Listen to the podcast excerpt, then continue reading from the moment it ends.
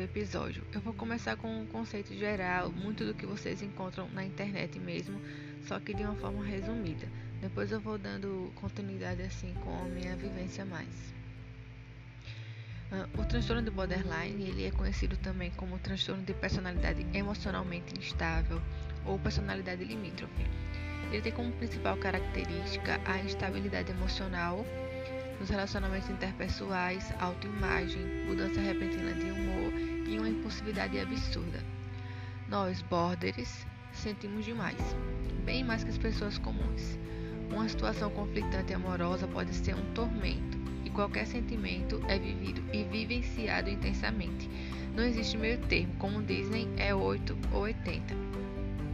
Eu costumo dizer que os borderline é um combo é a junção de vários outros transtornos. Ah, como autora Ana Beatriz, que escreveu o livro Corações Descontrolados, que é um livro que eu acho perfeito, descreve bem a natureza border, e eu vou citar muito esse livro aqui no decorrer dos, dos áudios que eu for colocando. Uh, ela diz no livro: os borders também cruzam outras fronteiras, margeando diversos transtornos mentais. O que quer dizer que nós, vivemos magiando esses transtornos, convivendo com um pouco deles em nós. Apresentamos é, vários sintomas de outros transtornos.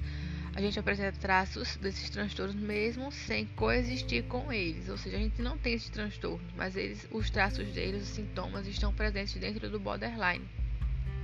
Alguns exemplos são depressão, ansiedade, estresse pós-traumático, personalidade antissocial, bipolaridade, TDAH, entre outros. A maior diferença é que as mudanças ocorrem de forma repentina e é aí que eu começo a narrar a minha vivência. De uma coisa vocês precisam saber: conviver com a pessoa que tem o borderline é extremamente cansativo e desgastante. Conviver com o border nós somos inconstantes e mudamos de humor muito rápido, principalmente quando não estamos usando as medicações. Aí as crises elas ocorrem com mais frequência e de forma mais violentas. Ah, as pessoas acabam se sentindo como se estivessem vivendo, em, é, pisando em ovos quando se trata de viver com a gente. Eu fico triste com muita facilidade e mudo de humor em questão de segundos quando me relacionamento com alguém de forma amorosa é de uma forma extremamente intensa e instável. Eu não tenho muitos amigos próximos, não sou muito de estar conversando. Geralmente, quando estou namorando, o meu namorado é tudo pra mim.